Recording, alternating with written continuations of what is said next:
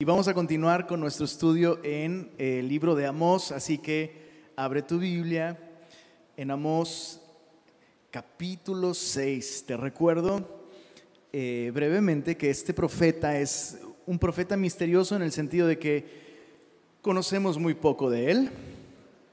Lo poco que sabemos es el nombre de su padre. Eh, eh, sabemos que él era boyero, perdóname, no, no sabemos el nombre de su padre. Solo sabemos que su padre no era profeta, no era alguien eh, en el ministerio profético, y Amós mismo era un boyero, es decir, un pastor de bueyes. Em, recogía higos silvestres y pertenecía al reino del sur. ¿Recuerdas? Muy importante. Eh, otro dato importante es que probablemente este es el primer profeta que deja registro escrito de su mensaje. Eso es algo importante también.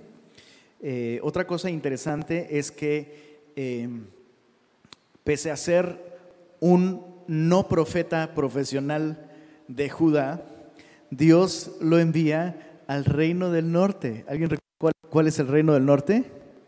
Monterrey, exactamente. Eh, en el tiempo de mayor prosperidad para el reino del norte. Otra vez, qué interesante, ¿verdad? Interesante. Entonces, eh, en el mejor momento del reino del norte, políticamente, económicamente, eh, militarmente, este profeta viene y les dice, pues resulta que toda esa prosperidad no significa que están bien con el Señor, al contrario, de hecho están súper mal y ahí viene el juicio de Dios para ustedes.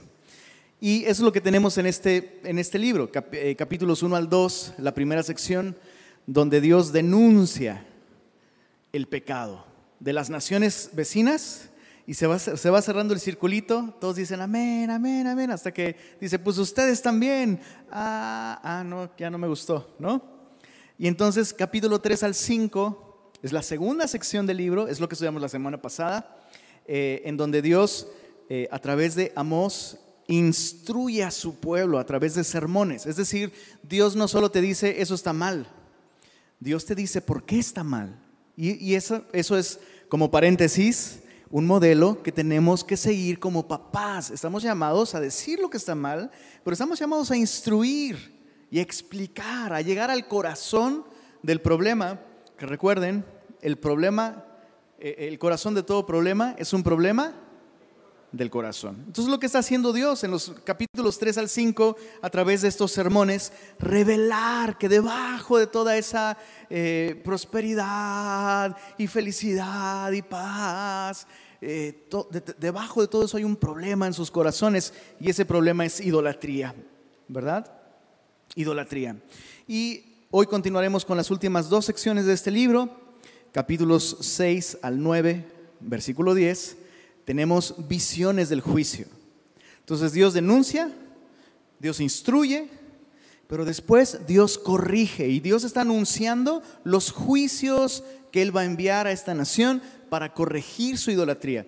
Con una última sección, la cuarta sección, capítulo 9, versos 11 al 15, promesas de restauración. Ojo, papás, ese es el modelo que debemos seguir al corregir a nuestros hijos. Debes denunciar, eso está mal. Debes instruir, está mal por esto.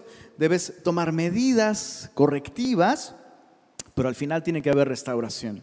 Tiene que haber, eh, como dice el eslogan de Vip Vaporub, el apapacho que alivia, ¿verdad? Porque recordemos que no es el juicio el que transforma el corazón, sino es la benignidad de Dios, es la que nos guía al arrepentimiento. Entonces Dios anuncia, voy a hacer todo esto, voy a corregirte, voy a tratar duramente con tu pecado, es por amor y te voy a restaurar. Entonces, con esto en mente, capítulo 6, dice así, ay de los reposados en Sión y de los confiados en el monte de Samaria, los notables y principales entre las naciones, a los cuales acude la casa de Israel. ¿A qué se refiere con los reposados, con los confiados?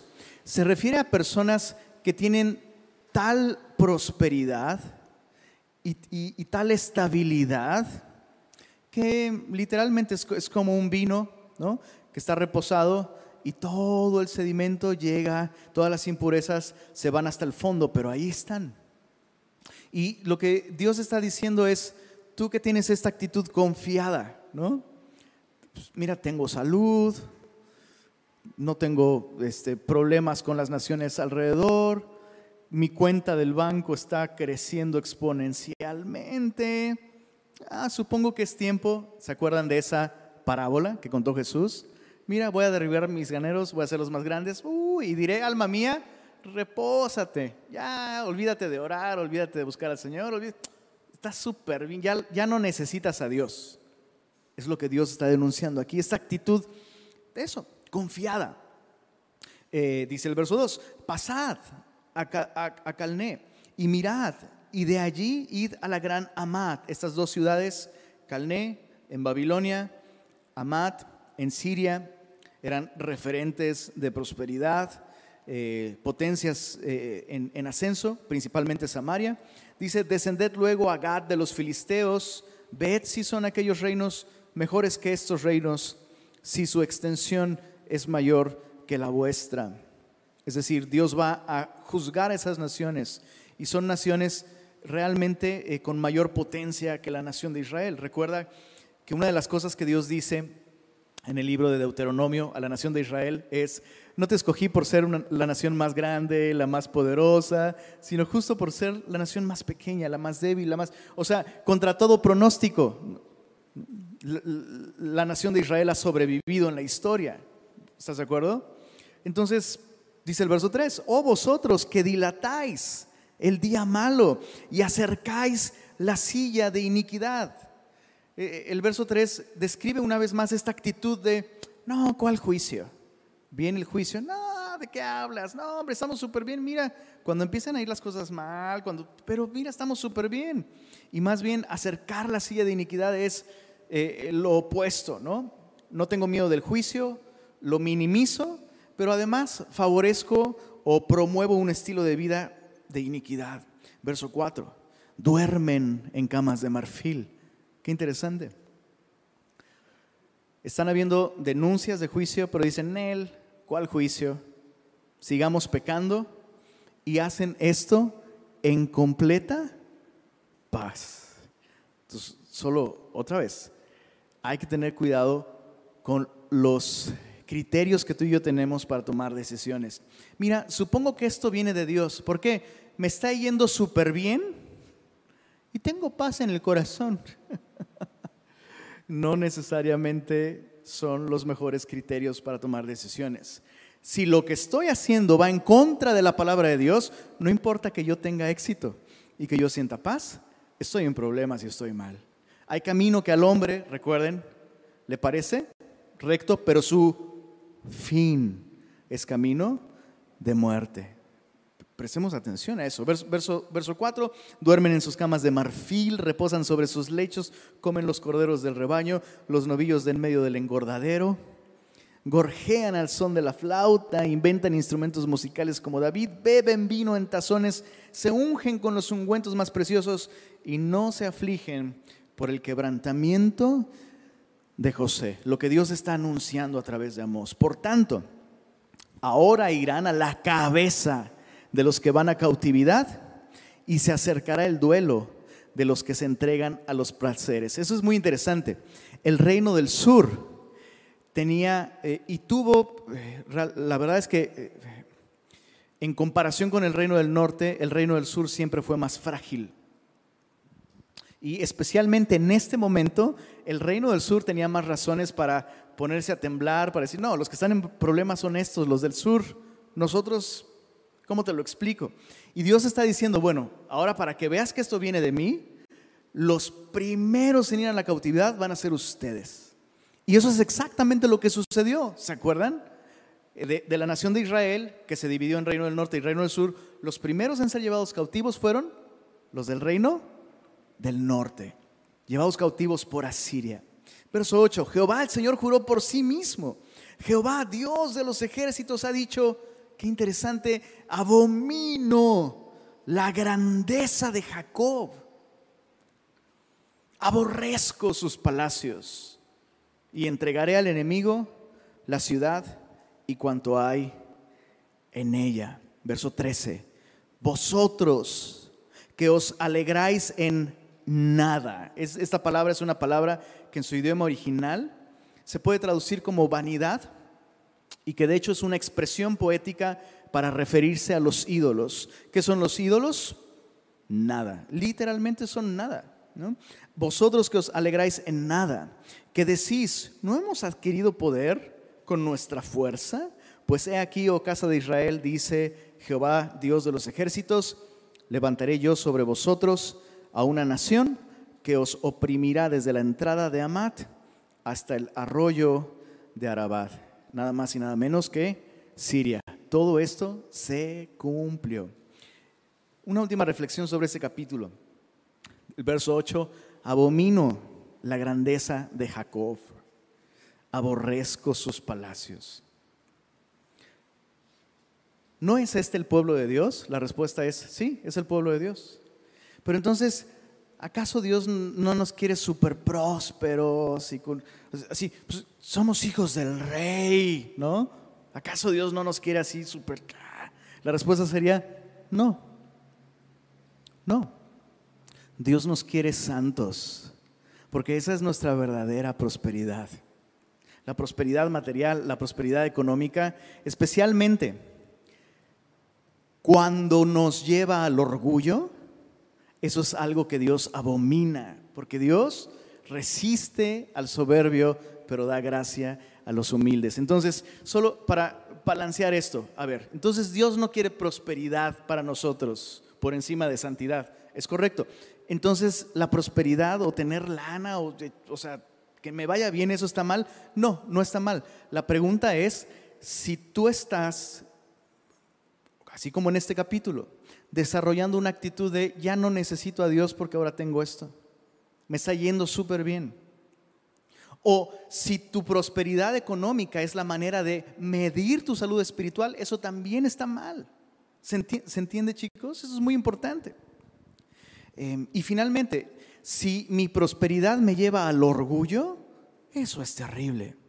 Em, primera de Timoteo, capítulo 1, verso 6, déjame, te lo leo. Primera de Timoteo 1.6 dice así.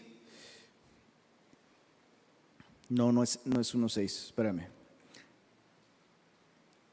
Es... Eh,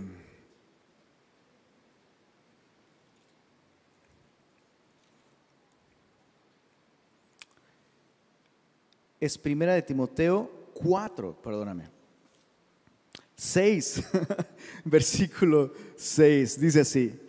Eh, primera de Timoteo 6, 6 dice, pero gran ganancia, esa es, la, esa es la prosperidad que Dios definitivamente sí quiere para todos. Gran ganancia es la piedad acompañada de euros. ¿Así dice? Bitcoins, trocas, casas, etcétera, joyas. No, acompañada de contentamiento. Por favor, leamos esto en voz alta. Tenemos que, tenemos que hacer que entre a nuestro sistema, porque nada hemos traído a este mundo y sin duda, ¿cómo dice ahí, perdón? Nada podremos sacar. Y la palabra nada, si haces un estudio súper exhaustivo en griego, significa nada, bro. Nel pastel. Nada puedes sacar de acá. Dice, así que teniendo sustento y abrigo, estemos contentos con esto. Porque los que quieren enriquecerse, ¿cuántos aquí quieren enriquecerse? Ah, reclama tu promesa. Dios te quiere como hijo del rey. Pues qué interesante porque el rey de reyes usó una corona de espinas, bro. Así que en ese sentido, Dios sí nos quiere como hijos del rey. Pero los que quieren enriquecerse caen en tentación y lazo y muchas codicias necias y dañosas que hunden a los hombres en destrucción y perdición. Codicias necias. Eh, no están ustedes para saberlo ni yo para contarlo, pero un amigo regio me contó sobre eh, una boda de un compañero de trabajo, asistió a la boda del compañero de trabajo y el cuate se quedó así de, ¿de dónde está pagando este vato estas cosas? O sea, gana hasta menos que yo. Pero ¿qué, ¿qué, está sucediendo ahí? Pues lo que sucede en el reino del norte, ¿no? O sea, la primera vez que mi esposa fue a un baby shower se quedó así de, ¿cómo te lo explico? El super salón, la superproducción, el vestido, el maquillaje, el o sea, es como, mi esposa iba así, pues, como para un baby shower, bro. Pues, relax, ¿no? pantaloncitos de mezclilla acá, conviví, no, pero así parecía pasarela el rollo, ¿no? Y no es que hacer eso está mal, si puedes hacerlo. Pero el 80% de los mortales que vivimos en el reino del norte no lo podemos hacer. Pero, pero de pronto se, se despierta esta codicia necia. Codicias necias. Y ahí estás, es que quiero la fiesta así, como en tal lado y en San Pedro y con el chef no sé qué. Y, con, y, sabes que no puedes. Sabes que Dios no te ha dado para tener ese estilo de vida. Pero, y te hundes en destrucción, en perdición y te endeudas. Y luego tienes que trabajar más, no porque ames el trabajo, bro, sino porque quieres mantener un estilo de vida comprando cosas y consiguiendo cosas que no necesitas para impresionar a gente que ni te cae bien. ¿No? Codicias. Yo pensé que se iban a reír mucho en esta sección, pero los veo así como...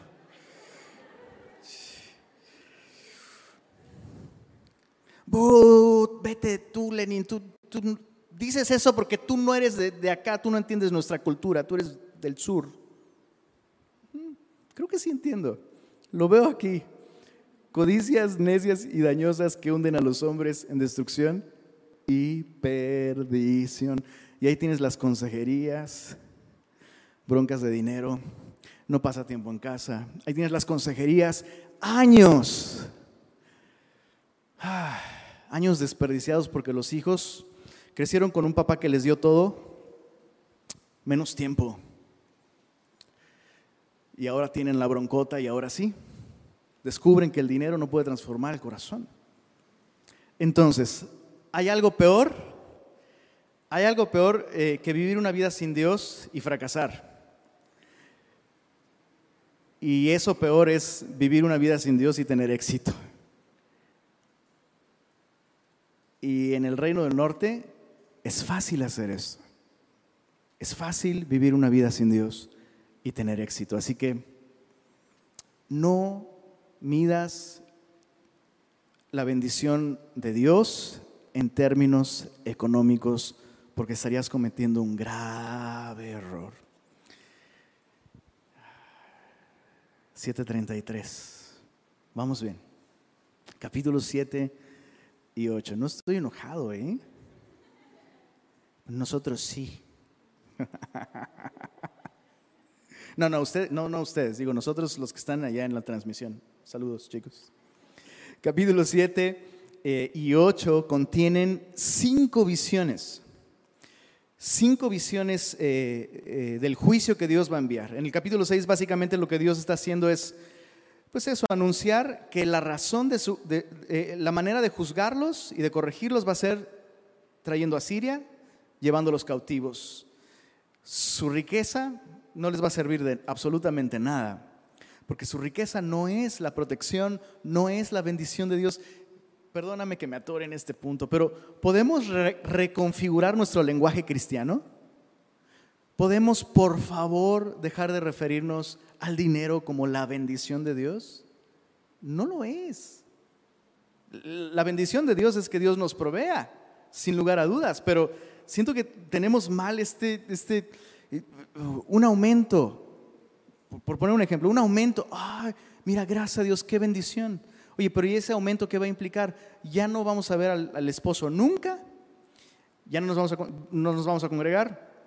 Bueno, a veces va a tener que dejar el discipulado, pero ¡hey! Vamos a poder pagar el baby shower, vamos a poder hacer esto, vamos a poder ir a vacaciones a tal lado, la, qué bendición. No, no es bendición. La Biblia dice que la, la bendición de Jehová es la que enriquece, no dice que la riqueza es la que bendice, ¿verdad? La bendición de Jehová es la que enriquece y no añade tristeza con ella. Ahora sí, dejemos este capítulo 6 por la paz. ¿Cuántos dicen amén? Pues no. Ah, todo mal. No, sí, ahora sí, capítulo 7. Eh, comenzamos con eh, visiones, dijimos. Desde el capítulo 7 hasta el capítulo 8 hay cinco visiones del juicio y, es muy interesante. Eh, desde el verso 1 es muy claro, dice, así me ha mostrado Jehová el Señor. He aquí, él criaba langostas, es la primera visión. ¿Quién crió esas langostas? Ahí dice, lo acabamos de leer. ¿Quién? Jehová. Él criaba langostas. Cuando comenzaba a crecer el heno tardío, y aquí era el heno tardío después de las ciegas del rey. Y aconteció que cuando acabó de comer la hierba de la tierra, yo dije, Señor Jehová, perdona ahora, ¿quién levantará a Jacob? Porque es pequeño. El único que ve a Israel como realmente es, es el profeta. No somos esta gran nación, ¿no? No somos esta gran fuerza, no es cierto, somos pequeños. Jacob es pequeño. Señor, si tú no tienes compasión de nosotros, ¿quién? Verso 3, se arrepintió Jehová de esto, no será, dijo Jehová. Eh, solo como aclaración, cada vez que la Biblia menciona el arrepentimiento de Dios, no es un arrepentimiento moral. ¿Ok?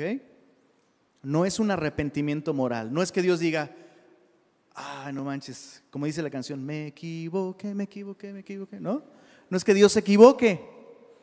No es que Dios sabes que estaba súper mal, no puede ser, pero mira, aprendí. No, se, se refiere a un cambio de actitud, producido por la sensibilidad de su corazón. Él es sensible. Date cuenta la oración de Amós. O sea, si tú no tienes misericordia de este pueblo, va a ser su fin. Y Dios es movido a compasión. Es movido a compasión. Entonces, a eso se refiere que se arrepintió. Verso 4.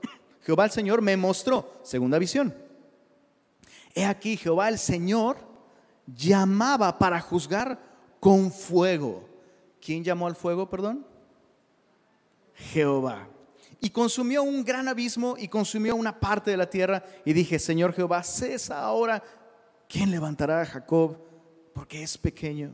Se arrepintió Jehová de esto. No será esto tampoco, dijo Jehová el Señor verso 7, me enseñó así. He aquí, el Señor estaba sobre un muro hecho a plomo y en su mano una plomada de albañil. Jehová entonces me dijo, ¿qué ves, Amos? Y dije, una plomada de albañil. Y el Señor dijo, he aquí, subraya eso en tu Biblia, yo pongo plomada de albañil en medio de mi pueblo Israel, no lo toleraré más. Los lugares altos de Israel serán destruidos y los santuarios, plural, eso es interesante, de Israel serán asolados y me levantaré con espada sobre la casa de Jeroboam. ¿Qué vemos en esas primeras tres señales? O esos, esas primeras tres visiones. Los primeros dos eh, elementos gráficos que Dios usa son la langosta y el fuego. Y nos recuerdan algo que vimos en Joel, ¿te acuerdas? Justamente Dios envió una plaga de langostas y Dios envió una sequía y se describe también la tierra padeciendo por eh, incendios. Entonces es algo literal que Dios usaría en el futuro, Dios lo iba a usar en el futuro y Dios está anticipando, hey, voy a enviar esto y esto. Y son advertencias. Aún no habrá llegado el fin cuando lleguen estas primeras dos eh, intervenciones divinas. Pero después, la tercera imagen, Dios no envía cosas, Dios mismo interviene.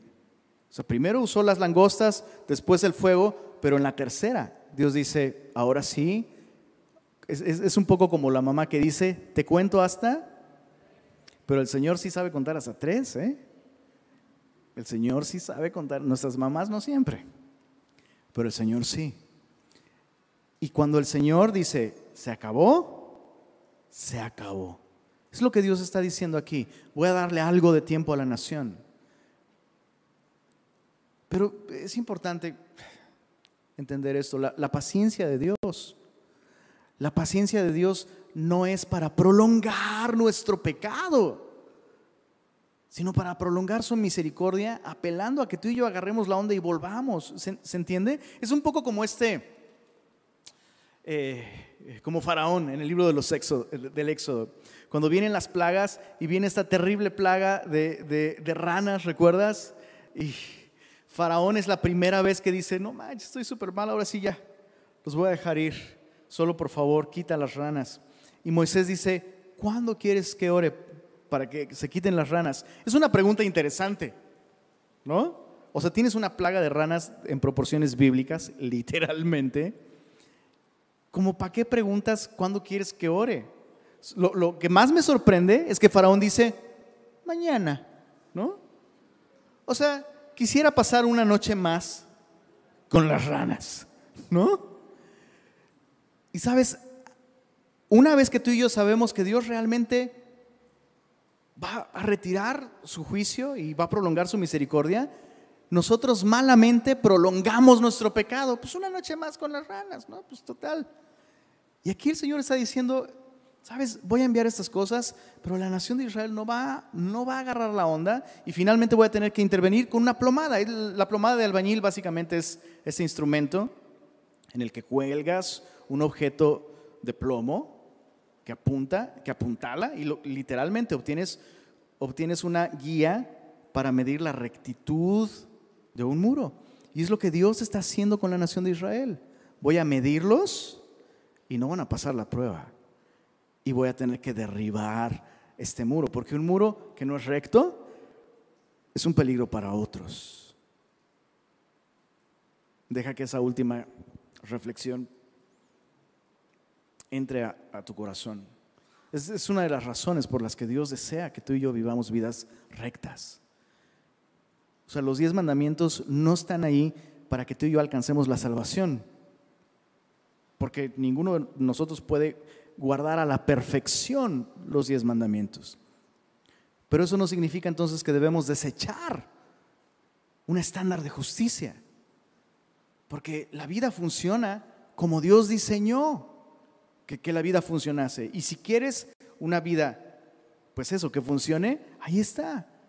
La justicia de Dios nos enseña cómo debemos vivir, cómo podemos vivir para realmente ser prósperos. Bueno, terminamos eh, eh, este capítulo leyendo los versos 10 en adelante, te dije que subrayaras en el verso 9 los lugares altos, los santuarios de Israel, y, te dije que era notable que se mencionaran santuarios en plural.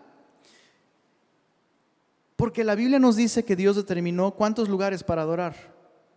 Uno solo, solamente uno. Entonces quiero que medites en esto.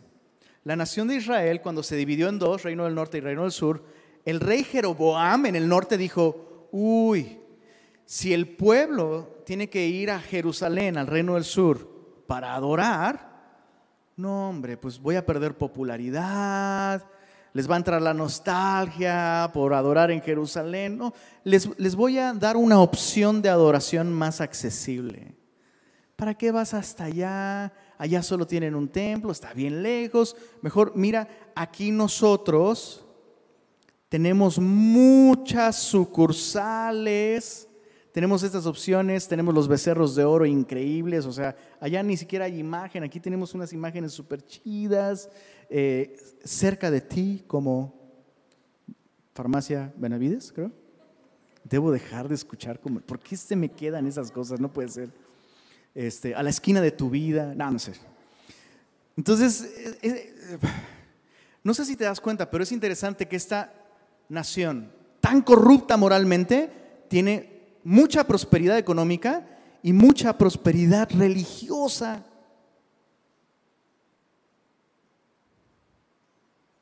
Mucha prosperidad religiosa. Iglesias en cada esquina. ¿Te suena? Mm. Bueno, ahí está este, Amós predicando afuera de uno de, de estos santuarios y entonces se le arma la grande. El verso 10, entonces el sacerdote Amasías de Betel era el lugar principal de adoración en el reino del norte. Un lugar, bueno, ¿cómo se dice? Apócrifo, un lugar ilegal, por decirlo así. No era un lugar realmente aprobado por Dios. Y el sacerdocio ahí era pagado por la nómina del, rey, del rey del norte.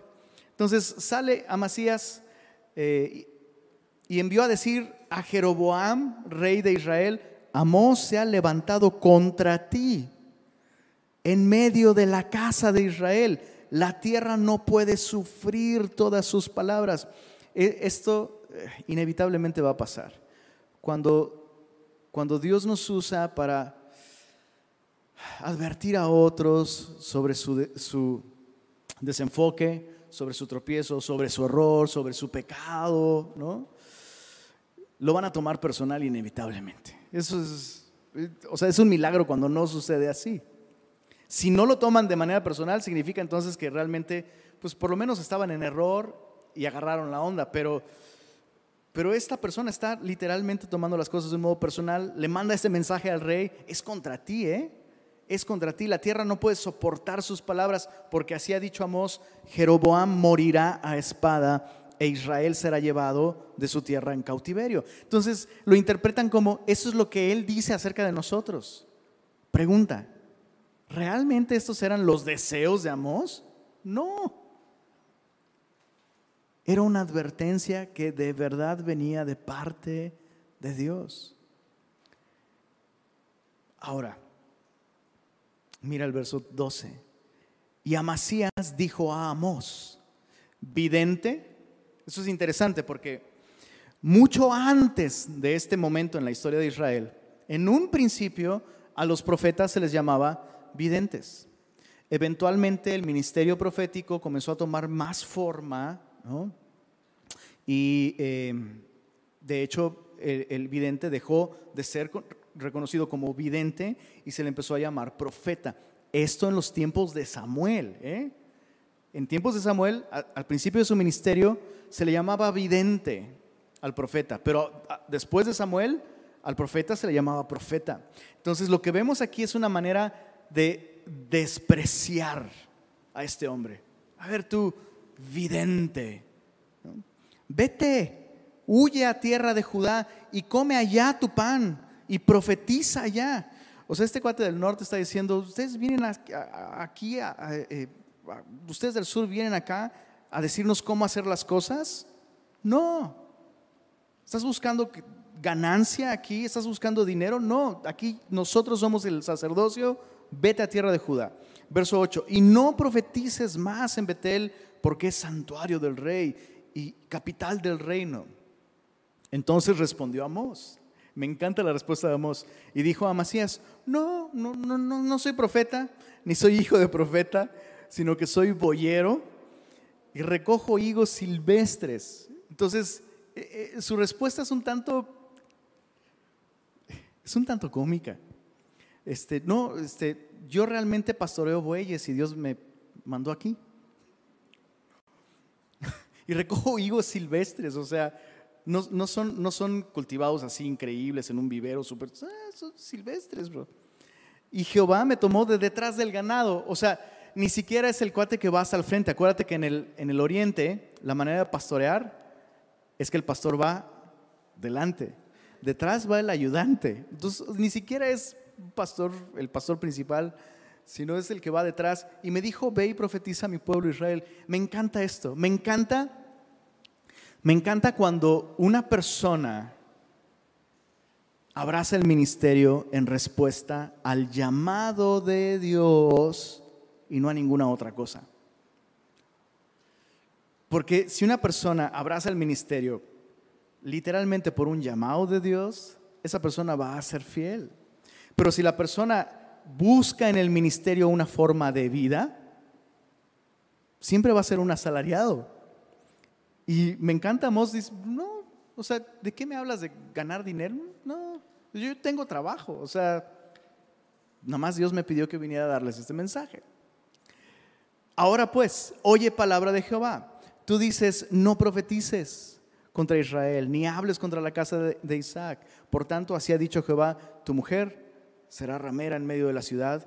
Lo que está escribiendo es la cruel, la cruda realidad de lo que sucedía cuando una ciudad era ocupada por un ejército invasor. Está escribiendo eso. Tu mujer será ramera en medio de la ciudad, tus hijos y tus hijas caerán espada, y tu tierra será repartida por suertes, y tú morirás en tierra inmunda, e Israel será llevado cautivo lejos de su tierra. Así me ha mostrado Jehová el Señor. He aquí un canastillo de fruta de verano. Y dijo, ¿qué besamos? Y respondí, un canastillo de fruta de verano. Y me dijo Jehová, ha venido el fin sobre mi pueblo Israel, no lo toleraré más. Llega un momento en que Dios dice, hasta aquí, se acabó. Porque un canastillo de fruta de verano, dices, uy, qué rico. Este, pero en verano, ¿qué tanto te dura la fruta en verano? Cuando nosotros llegamos a Monterrey, este, se nos echaban a perder los huevos. Y ya después descubrimos que hay que buscar el lugar más fresco de la casa, ponerlos ahí, o en el refrigerador, algunos hacen eso.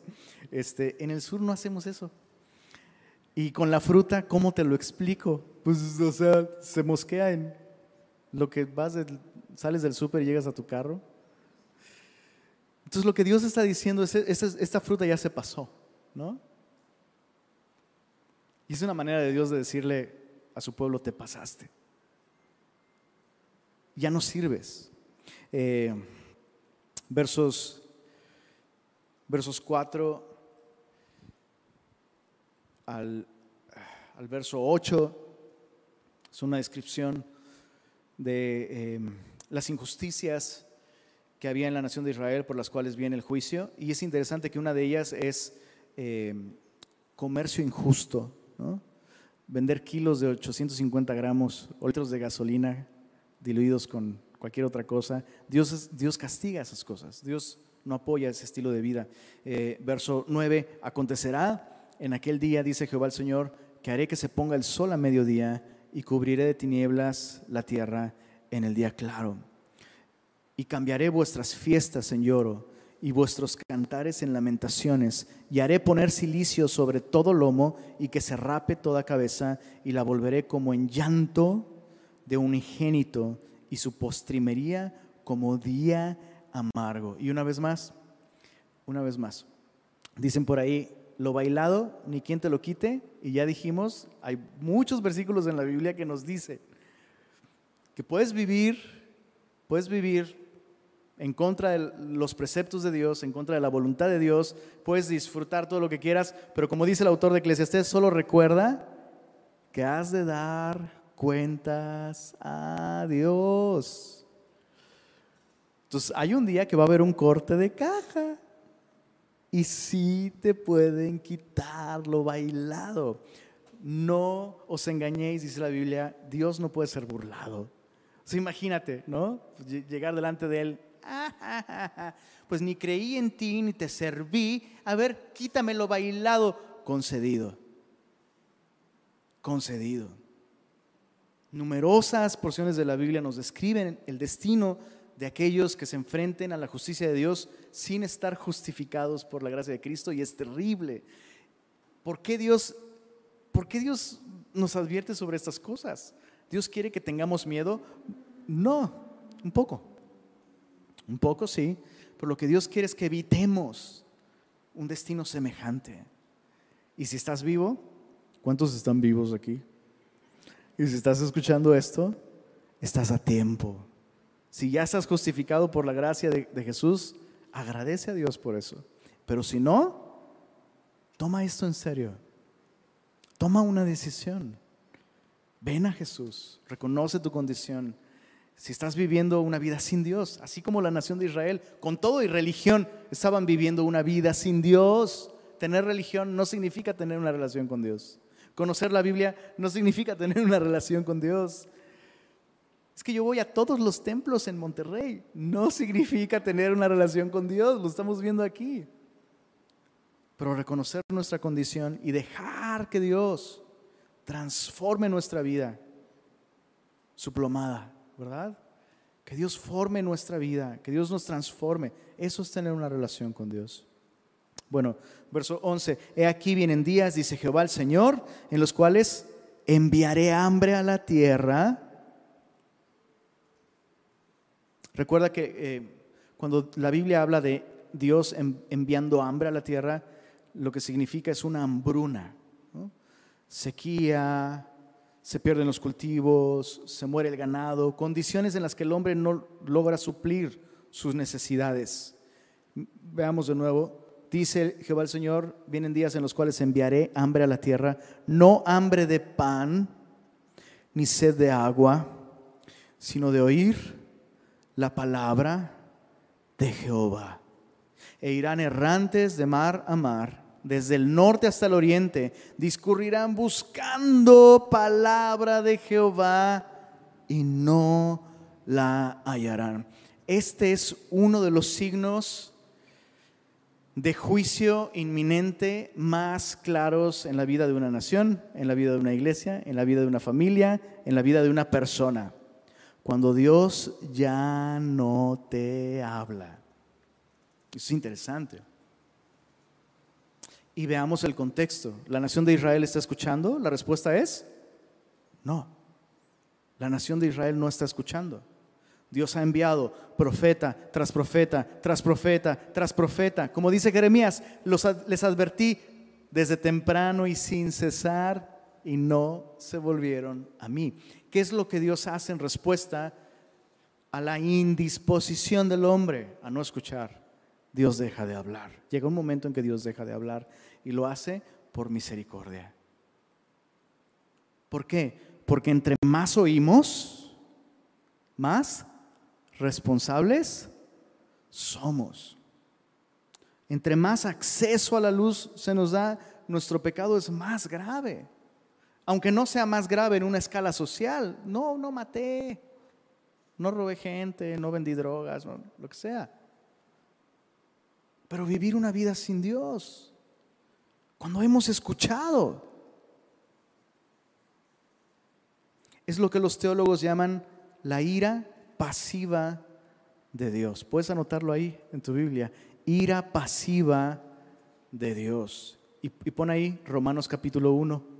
Léete todo Romanos capítulo 1, cuando los hombres detienen con injusticia, resisten el testimonio de la verdad y cambian la verdad de Dios por la mentira, Dios entonces los entrega a la concupiscencia de sus corazones. Y entonces el hombre puede pecar a gusto, bro. Qué terrible.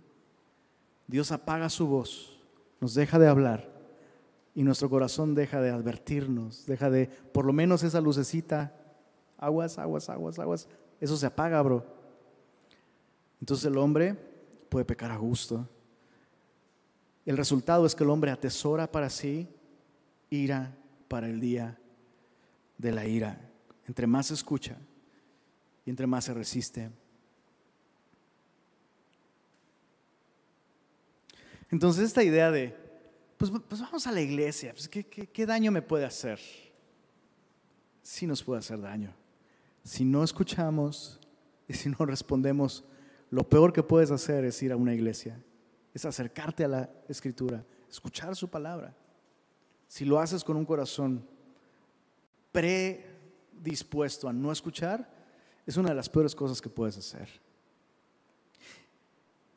Capítulo 9 vi al Señor que estaba sobre el altar.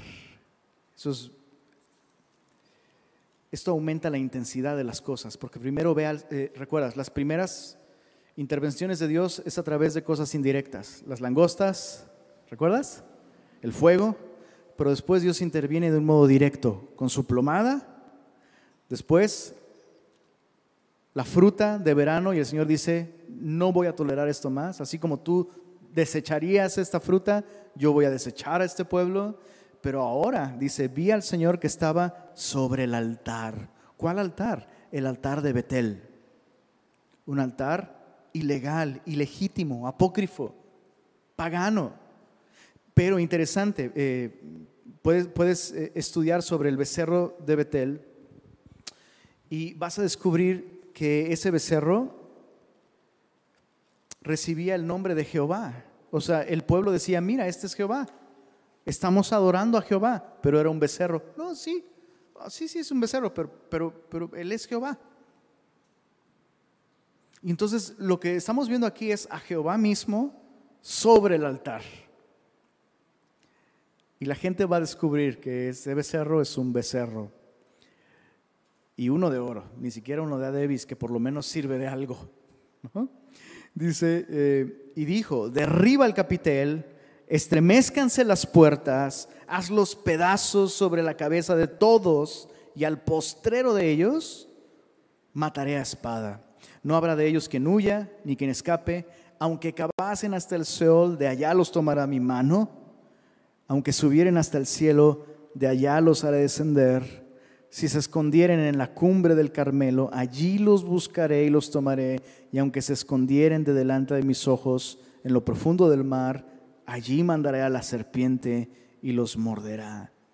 En otras palabras, no llega un día en el que Dios tiene que tratar con el pecado de una persona y cuando ese día llega,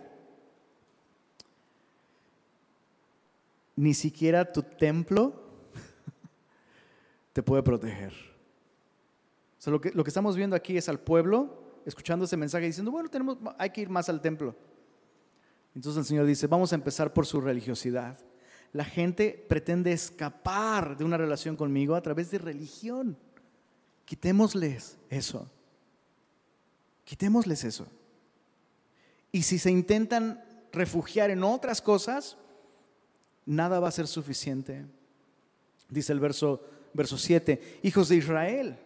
Bueno, no, desde el verso 5, perdón. El Señor, Jehová de los ejércitos, perdón, desde el verso 4, y si fueren en cautiverio delante de sus enemigos, allí mandaré la espada y los matará, y pondré sobre ellos mis ojos para mal y no para bien.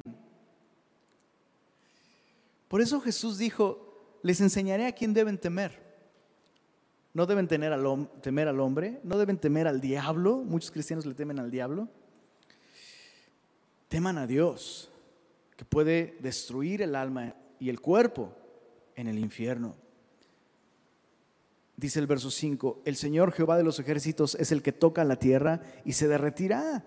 Y llorarán todos los que en ella moran y crecerá toda ella como un río y mermará luego como el río de Egipto. Él edificó el cielo, en el cielo sus cámaras y ha establecido su expansión sobre la tierra. Él llama las aguas del mar, y sobre la faz de la tierra las derrama. Jehová es su nombre. Hijos de Israel, esa es como una reflexión de parte de Dios. ¿No me sois vosotros como hijos de etíopes? Dice Jehová. Es decir, pareciera que ustedes no son hijos de Israel.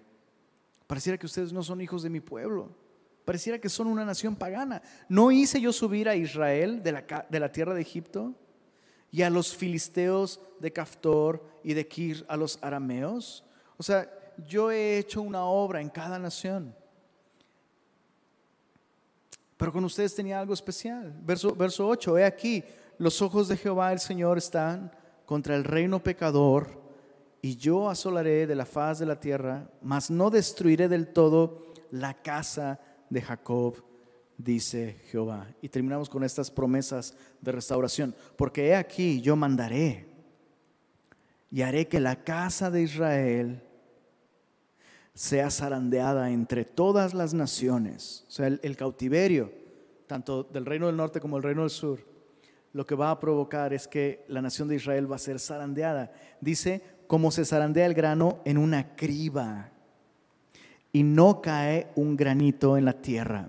Entonces es interesante porque dice, no voy a destruir del todo a la nación de Israel, pero luego dice, les voy a dar una zarandeada, ¿no?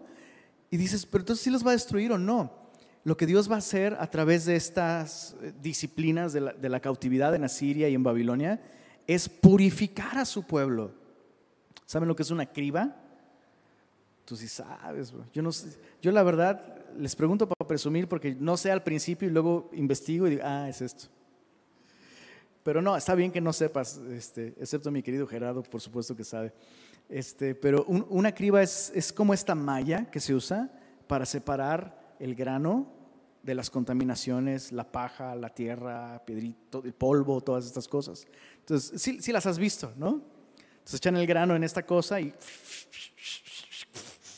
y le, pasan así la mano encima. Entonces abajo va cayendo toda la hoja y encima queda solamente el grano. Por eso es que dice, este, no destruiré la casa de Jehová, la zarandearé como en una criba y no caerá un granito en la tierra. En otras palabras, Dios reserva al impío eh, para la tribulación, pero libra de ella al justo. Las pruebas son pruebas porque revelan, revelan lo que somos.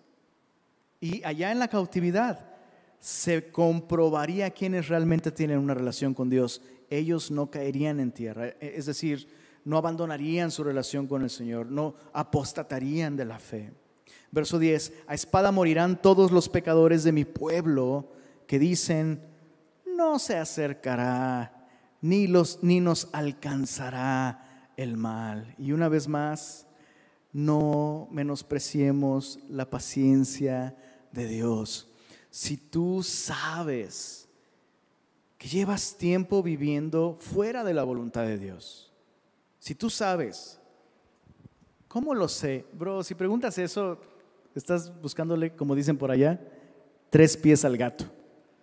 Tú sabes si estás realmente viviendo en la voluntad de Dios o no. Pero si tú sabes que estás viviendo en la voluntad de Dios, que no estás viviendo la voluntad de Dios, pero dices, bueno, llevo tiempo viviendo así y hasta me va mejor desde que vivo así. Ten cuidado. Romanos capítulo 2 versos 1 al 5, apúntalos ahí junto a este versículo que acabamos de leer. Te lo leo, Romanos 2, versos 1 al 5 dice, por lo cual eres inexcusable. Romanos 2, eres inexcusable. Oh hombre, quien quiera que seas tú, el pastor, la esposa del pastor, discipulador, servidor, semilloso, naufragante, Tú que juzgas, pues en lo que juzgas a otro te condenas a ti mismo, porque tú que juzgas haces lo mismo. La idea es, tú que, tienes acceso al conocimiento y tienes la capacidad de decir, de juzgar, eso está bien y eso está mal. Y vives haciendo lo que sabes que está mal. Dice, mas sabemos que el juicio de Dios contra los que practican tales cosas es según verdad. ¿Y piensas esto, oh hombre, tú que juzgas a los que tal hacen y haces lo mismo, que tú escaparás del juicio de Dios? Fíjate qué está pasando aquí. Esta persona, como tiene conocimiento doctrinal y teológico y bíblico para decir eso está bien, está mal, como tiene este conocimiento, este cuate dice, pues entonces yo estoy bien. Oye, pero estás haciendo lo que está mal. No, pero como yo sé lo que está bien y lo que está mal, entonces yo, pues, ¿cómo voy a estar mal si si yo sé lo que está mal. Yo me acuerdo, me acuerdo de, una personita que yo sabía que estaba viviendo de un modo, definitivamente era malo para ella y no era la voluntad de Dios y era pecado. Y, esta personita, eh, alguna vez hablando por teléfono con ella, le decía, tienes, tienes que regresar al Señor, tienes que arrepentirte, tienes, o sea, tu abuelita te enseñó sobre esto, tienes que volver al Señor. Ay, Lenin, pues con quién estás hablando, pues que no sé yo esas cosas. ¿Qué le dices a una persona así? Es como, no, pues sí, sí sabes, pero pues, pues meño, ¿no? Mira el verso 3. Y piensas esto, hombre, tú que juzgas y que a los que tales hacen y haces lo mismo que tú escaparás del juicio de Dios nomás porque te sabes los versículos. Mira el verso 4, o menosprecias las riquezas de su benignidad, paciencia y longanimidad, ignorando que su benignidad te guía al arrepentimiento. En otras palabras, Dios ha sido benigno contigo. Por eso es que has estado viviendo así y no, pues no te cae el chahuiscle, la plaga, no te han cortado el agua, no te dio COVID en toda la pandemia, Dios ha sido benigno con la intención de que su benignidad te mueva a arrepentirte, no a seguir pecando. Bueno, puedes leer los siguientes versículos después en tu casa, pero esa es la gran lección del capítulo 9. El, pueblo de Dios se está refugiando en su religiosidad para seguir pecando. No debería suceder eso entre nosotros, semillosos. No usemos nuestra semillosidad. No usemos los medios de gracia como la lectura, el servicio, la oración, el compañerismo, como una manera de refugiarnos en nuestro estilo de vida pecaminoso. No se acercará ni nos alcanzará el mal. Esa era la actitud del pueblo. Verso 11, regresando a Mos 9, verso 11, en aquel día yo levantaré el tabernáculo caído de David. Qué gran promesa.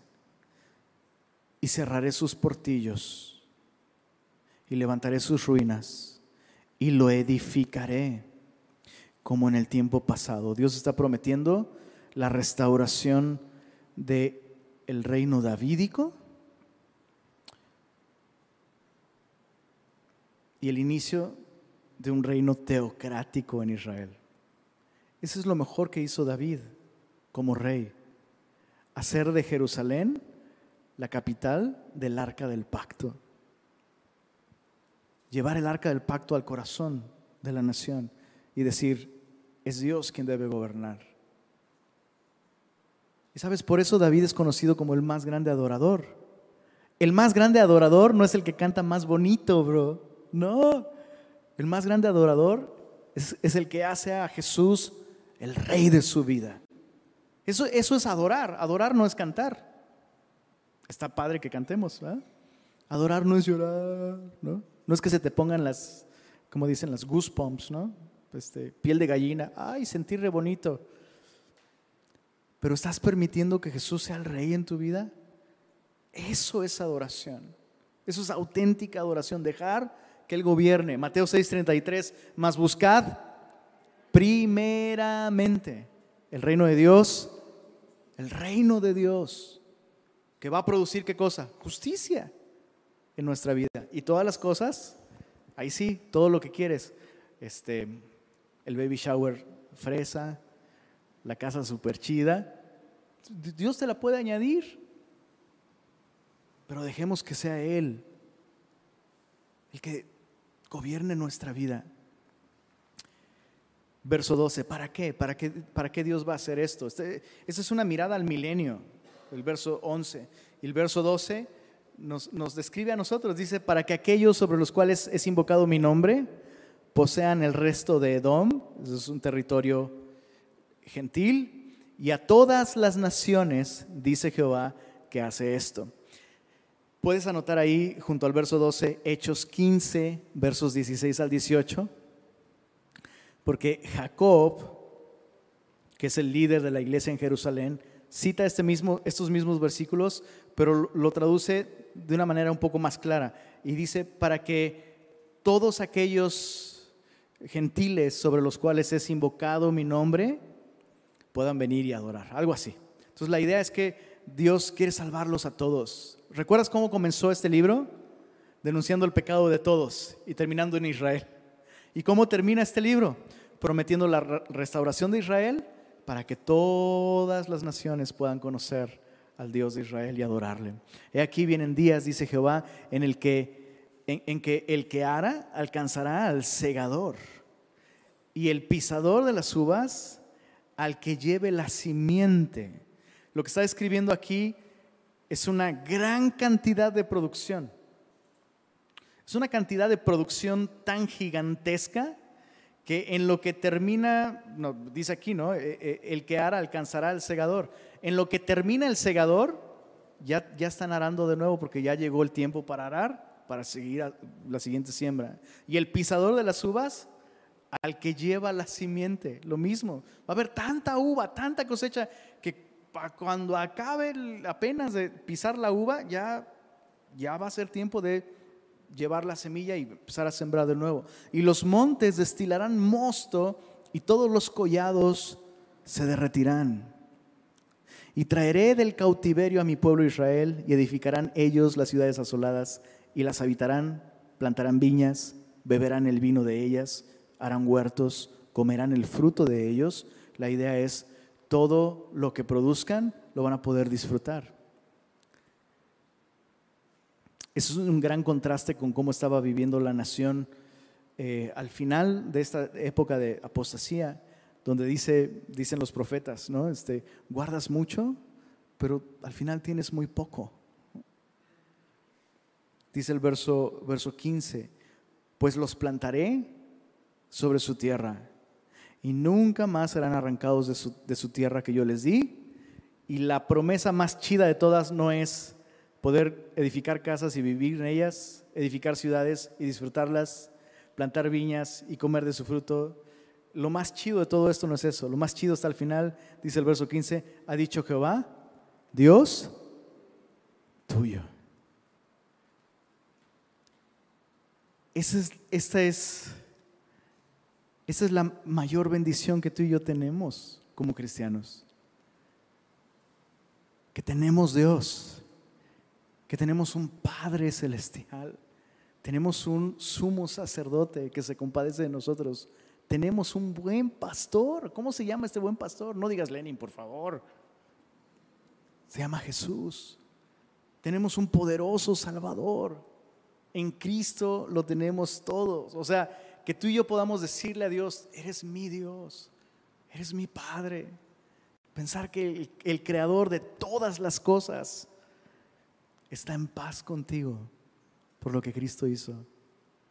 Que puedes acostarte cada noche sabiendo que aquel que conoce las estrellas por nombre no va a permitir que nada suceda en tu vida que no cumpla con un propósito. Esa es la más grande bendición. La más grande bendición. Una relación con Él. Bueno, eso es lo que Dios prometió para el pueblo de Israel. Eso está en futuro. Pero para nosotros eso es algo presente. Y tú y yo debemos vivir vidas que reflejen. Si algo aprendimos en este libro es que una relación con Dios debe reflejarse en el estilo de vida. ¿Qué estilo de vida estás viviendo? ¿Cómo estamos viviendo tú y yo? ¿La manera en la que vivimos refleja que nuestro más grande tesoro es justamente nuestro Dios? ¿O es el trabajo? ¿O es la posición? ¿O es el lujo?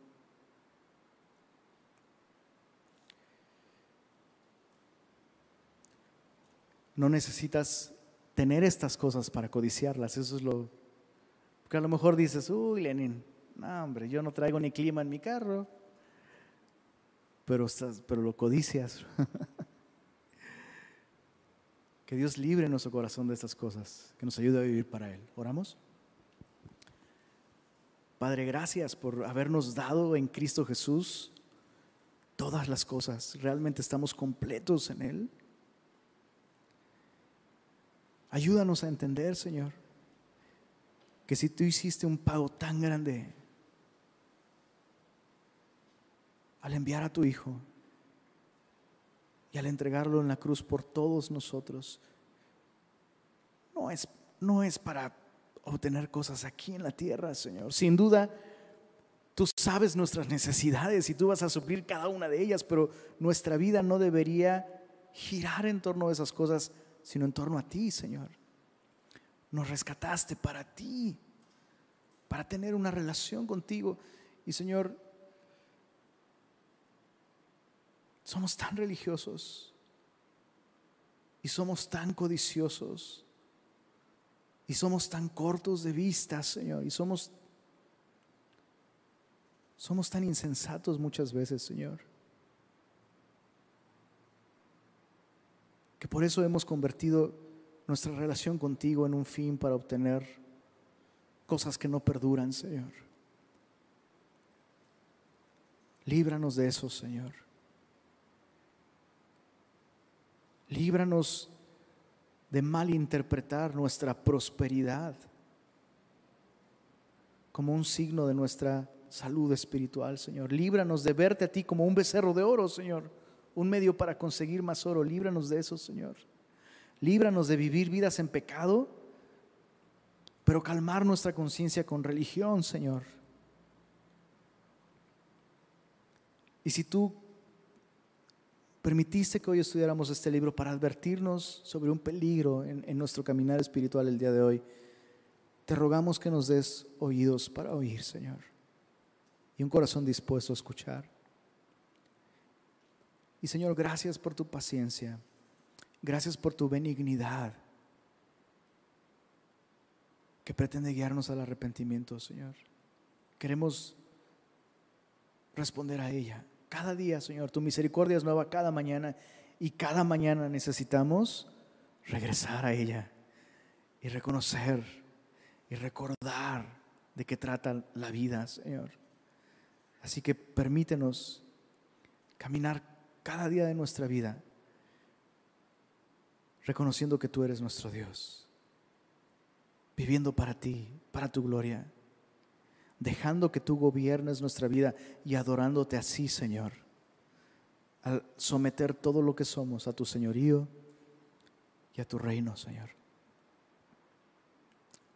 Señor, te entregamos nuestros corazones en adoración esta noche. Sigue haciendo tu obra en nosotros, por favor, Señor. Y gracias por tu palabra una vez más. En el nombre de Jesús. Amén.